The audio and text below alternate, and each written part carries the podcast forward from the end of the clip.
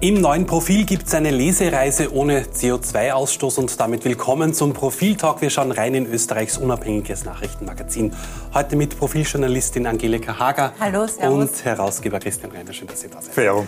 Angelika, ich starte mit dir und zwar, wie reisen wir denn mit dem Profil um die Welt in dieser Woche? Also es ist eine sehr spannende Reise, äh, strapazenfrei. Äh, es sind 18 kleine Miniaturen, Erzählgeschichten über die prägende, eindrucksvollste, äh, nachhaltigste Reise, die Profilredakteure und auch Fotoredakteure erlebt haben in ihrem, in ihrem Leben, die sie quasi für in ihrer Biografie wesentlich geprägt haben. Und das ist wirklich eine sehr, sehr bunte Mischung.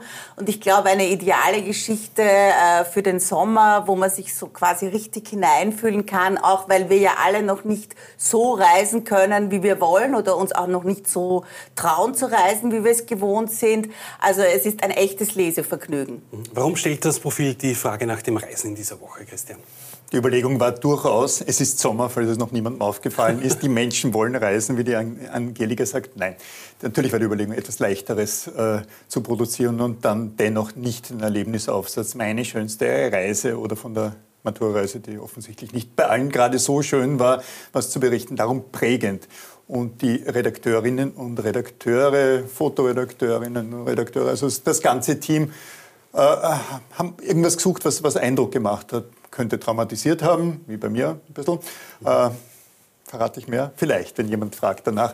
Oder auch positive Erlebnisse, die einen, einen weitergebracht haben. Also es geht nicht darum, jetzt zu schildern, wo wir alle unbedingt hinwollen und bitte nachreisen und mit dem Angebot von äh, TUI Travel dazu, sondern schon, sondern schon um einiges viel mehr. Es ist eine oft tiefe, auch tiefenpsychologische Betrachtung äh, von Profilredakteurinnen, die darüber nachgedacht haben, was Reisen für sie selbst bedeutet. Was bedeutet denn Reisen für uns?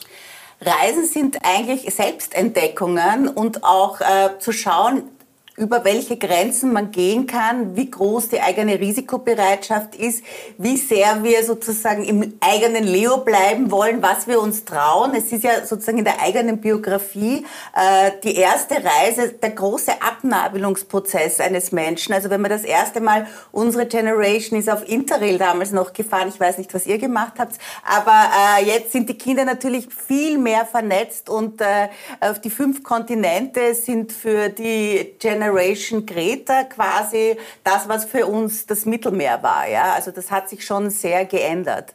Es ist sehr spannend, was du da sagst. Ich wusste das nicht. Ich habe deinen Text dazu erst danach gelesen, nämlich die, gerade so die Frage der, der Vernetztheit. In meinem Text, in dem ich darüber spreche, wie ich mit 16 Austauschschüler in den USA war und was das bewirkt hat.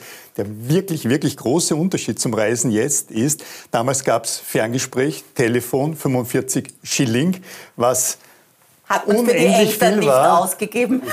Die Eltern äh, hätten es mir zahlen sollen und haben es mir dann gezahlt. Das heißt, es gab keinen Kontakt. Es gab Tageszeitungen, es gab vielleicht Fernsehen und so weiter. Man war wirklich abgeschnitten und konnte nicht ständig googeln, sehen, was die anderen tun. Es gab keinen Kontakt. Und das waren noch die USA. Da reden wir nicht von anderen Reisen, die ich zum Beispiel gemacht habe, über Land um die Welt, wo man dann irgendwo in, in Bangkok oder in Ulaanbaatar zum, zum Post Office gegangen ist und geschaut hat, ob es postlagernde Sendungen gab oder zu Western Union, um sich Geld abzu, abzuholen. Also das ist jetzt keine nostalgische Verklärung, sondern ganz, ganz im, im, im, Gegenteil. Da war Reisen schon noch Abenteuer. Man wusste nicht, ob die Eltern noch leben, ob irgendwas passiert ist und umgekehrt, die wussten es auch nicht. Und eine riesige Herausforderung, weil heute gehst du auf TripAdvisor oder es gibt tausende Reiseblogs äh, und Hashtags, wonach man sich richtet. Damals oder man sollte es auch heute wieder tun, weil es einem sozusagen auch wirklich weiterbringt, musste man sozusagen seine eigene Erfindungskraft, seine eigene Fantasie anheizen. Und ich glaube, Reisen war und sollte es bis heute sein, auch ein Bootcamp für soziale Intelligenz, Flexibilität, äh, sich in andere Menschen hineindenken können, sozusagen, indem man auch ihre Sitten oder Traditionen respektiert. Äh, und das, da lernt man unglaublich viel für die eigene Biografie. Also das ist keineswegs zu unterschätzen. Inwiefern hat denn jetzt auch die Pandemie unser Reiseverhalten verändert? Ich meine, im Moment sind Reisen generell schwierig, aber das wird sich ja wieder ändern. Aber hat sich da nachhaltig was verändert, glaubst du? Danke, dass du den letzten Satz dazu gesagt hast. Ich fürchte, es hat sich nachhaltig nichts verändert. Ich habe den Eindruck, dass jeder jetzt nicht nur danach strebt, möglichst schnell wieder irgendwo hinzukommen, sondern dass, dass das fast schon ein Aufholprozess ist. Es hat sich nachhaltig insofern nichts verändert, als wie insgesamt bei der Pandemie äh, jetzt nicht die Menschen begannen, über die Verletzlichkeit der Welt die eigene Verletzlichkeit, jene der, der Kinder und der kommenden Generationen nachzudenken. Also über Greta Thunberg, die verschwunden ist in der Corona, in der Corona-Zeit, während das vorher das große Thema war. Und damit ist das eine große Thema, nämlich Klimakatastrophe, das alles beherrschen sollte, einfach nicht präsent, ja sogar verdrängt worden. Und das macht mich nachdenklich, traurig. Eigentlich hätte das die Verletzlichkeit des Planeten und die eigene, eigentliche, eigene Verletzlichkeit ja ein bisschen in den Vordergrund bringen sollen. Stattdessen mag sein, dass wir mikrotraumatisiert sind in unserem Luxusleben und wir versuchen das jetzt zu kompensieren, indem wir erst recht wieder reisen. Und Reisen steht da nur als ein Symbol für die mangelnde Sensibilität des Menschen also, gegenüber der Welt.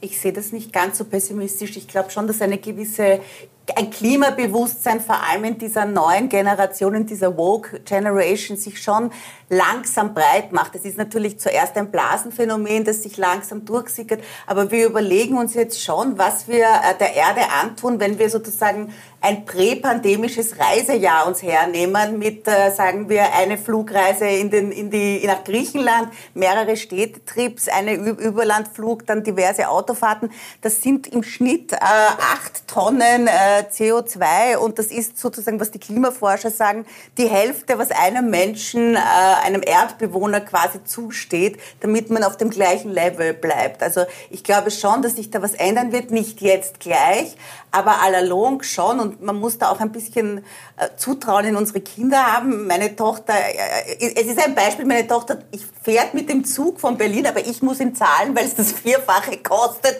als das Flugticket. Also das ist, man muss dann sozusagen die Infrastruktur einfach auch anders gestalten und ich verstehe nicht, warum es noch immer 30 Euro Tickets nach Barcelona gibt und ein Zugticket von Wien Berlin 200 Euro kostet. Ja, also das ist, das sind die Relationen einfach in keinem Einklang.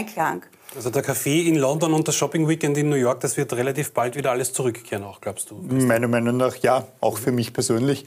Aber Machst du dir keine Sorgen um unseren lieben Planeten? Ich sprach gerade über die Sorgen um den lieben Planeten, während du, wenn du so getan hast, das sei eh alles in Ordnung und die Jugend würde ohnehin genügend. Ich sage ja, es ist viel zu wenig Nachdenklichkeit entstanden. Und da geht es jetzt nicht um die Frage, was ich tue, darum geht es auch, sondern um die Frage, ob, ob das jetzt Platz, ob da jetzt ein Umdenken Platz greift. Und ich habe den Eindruck, viel zu wenig.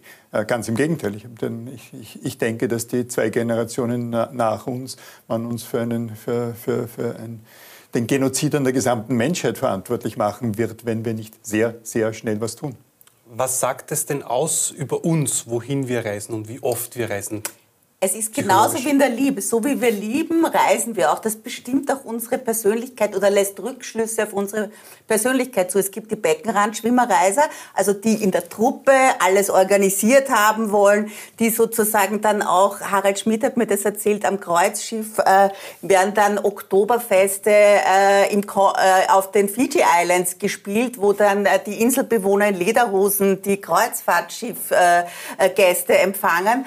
Also äh, das sind dann sozusagen die Menschen, die möglicherweise auch sonst im Leben nicht viel erleben werden, ja, weil sie sich nichts trauen. Aber natürlich ist es wie die Liebe, die Börse ist auch das Reisen, Risikofreudigkeit, Entdeckungslust, Angstfreiheit, Zivilcourage. Je äh, riskanter wir reisen, desto weiter werden wir es möglicherweise bringen. Aber natürlich sind die Niederlagen auch wertvolle ähm, äh, biografische Erlebnisse, die uns wachsen lassen. Das ist jetzt so ein Kalenderspruch, aber es ist mhm. tatsächlich so. Also ich glaube, wenn man zweimal ausgeraubt wurde in Buenos Aires oder sonst wo, dann hat einem das, bringt einem das allalong was, auch wie man sich benimmt, vorsichtstechnisch und so weiter. Also ich denke, äh, man sollte noch immer dieses entdeckende Reisen, wie es heißt, äh, versuchen wieder zu reanimieren und weniger von der Organisiertheit und der Sicherheit weggehen. Was sagt das dann über mein Liebesleben aus, dass alle meine Reisen, bis auf wenige mit meinen Kindern oder fast alle,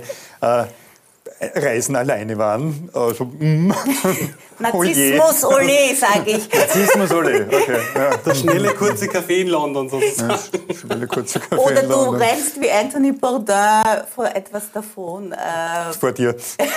vor mir oder vor sonst irgendwas. Eine gewisse Rastlosigkeit. Es gibt ja auch eine Reisesucht, das ist auch eine, eine psychiatrische Krankheit, aber das führt Das jetzt ist, zu nicht, weit. das, ist nicht, das ist nicht die, die der Tiger Woods dann halt und für die er sich behalten behandeln hat lassen. Nein. Aber das korreliert dann. Möglicherweise. Aber äh, braucht man das nicht auch für eine gewisse Persönlichkeitsentwicklung, zum Beispiel nach der Schule, wenn man die Schule abgeschlossen hat mit Matura oder was auch immer, dass man so mal ein Jahr vielleicht auch um die Welt reist oder und sich mal alles ein bisschen anschaut. Das braucht man doch auch, um sich auch besser kennenzulernen. Ich glaube, das brauchen sogar diejenigen, die die Schule nicht abschließen, vielleicht die sogar noch einiges mehr. Naja, da hat sich auch einiges getan, so wie die, die Angelika spricht. Mein Eindruck ist, und auch bei meinen Kindern, dass das jetzt ein, ein, ein weniger wahlloses Reisen ist. Man macht ein Gap Year oder man plant, dass man nach dem zweiten Semester genau dies oder das machen wird. Aber so dieses Wahllose, das Interrail-Reisen, das nicht an einen bestimmten Punkt reisen, fehlt jetzt vielleicht doch ein wenig. Also die, die Abenteuerlust, wie gesagt, auch ohne, auch, auch, auch ohne Internet, scheint etwas geringer zu sein und damit vermutlich auch der Erkenntnisgewinn. Andererseits auch die Gefahren sind etwas zurückgegangen. Jetzt Interrail für Senioren, also wir haben einen Plan. Ab, wie viele Jahren? Ich weiß nicht, 60, Okay, wir recherchieren das 65. gleich. 60, okay, kann ich noch nicht. wenn wir Tickets reservieren. ähm, aber ist es nicht auch so derzeit, dass wir quasi weg sind, aber doch nicht weg, weil man ja in ständigem Kontakt ist über WhatsApp, über Facebook, über was auch Ja, immer? aber Analogie äh, übertrifft alles. Also das ist einfach alles nur durch diese, durch diese Wand der Digitalisierung ist das Erlebnis ein wesentlich reduzierteres und äh, ein stumpferes, als wenn man direkt den Sonnengang erlebt. Ich will nicht auf Instagram und Instagram ist ja jetzt wirklich auch eine Plattform, wo Leute einem vorturnen, dass sie schon einmal ins Mittelmeer, ans Mittelmeer gefahren sind. Ja.